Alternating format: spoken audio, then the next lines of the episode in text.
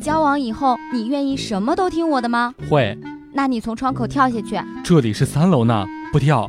那你就是不爱我了。如果是我的前男友的话，他就会毫不犹豫地跳下去。那他那么爱你，你们为什么分手了？摔死了。笑不笑由你。寝室当中呢，有两个二货胖子，夏天光着膀子，黑胖子就嘲笑白胖子：“你这一身肥肉，烤油能烤出一大桶肥花压榨油。”白胖子却悠悠地说道：“你好，做红烧肉都不用放老抽了。”一个胖子遇见另一个胖子，最伤感的一句话是什么呢？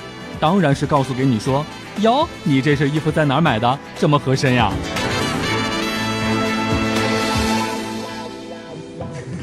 笑不笑由你。刚刚在外面吃饭，人很多，基本上就找不到位置坐了。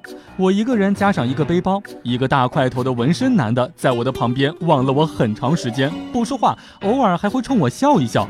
哎呀，觉得太瘆得慌了，胡乱吃了两口，拿起背包就走。刚起身，那个男的立马就冲了过来坐下，对外面喊道：“亲爱的，快过来，这里面有位置。”那个男的被我吓走了。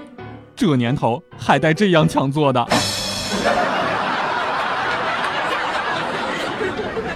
我有一个学姐给一个老板家的女儿做家教，可能是辅导方法不对吧？人家的孩子学习成绩不升反降，老板娘就不给学姐辅导费。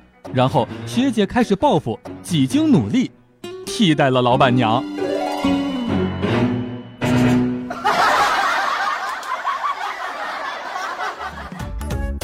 每天两分钟，笑不笑由你。你要是不笑，我就不跟你玩了。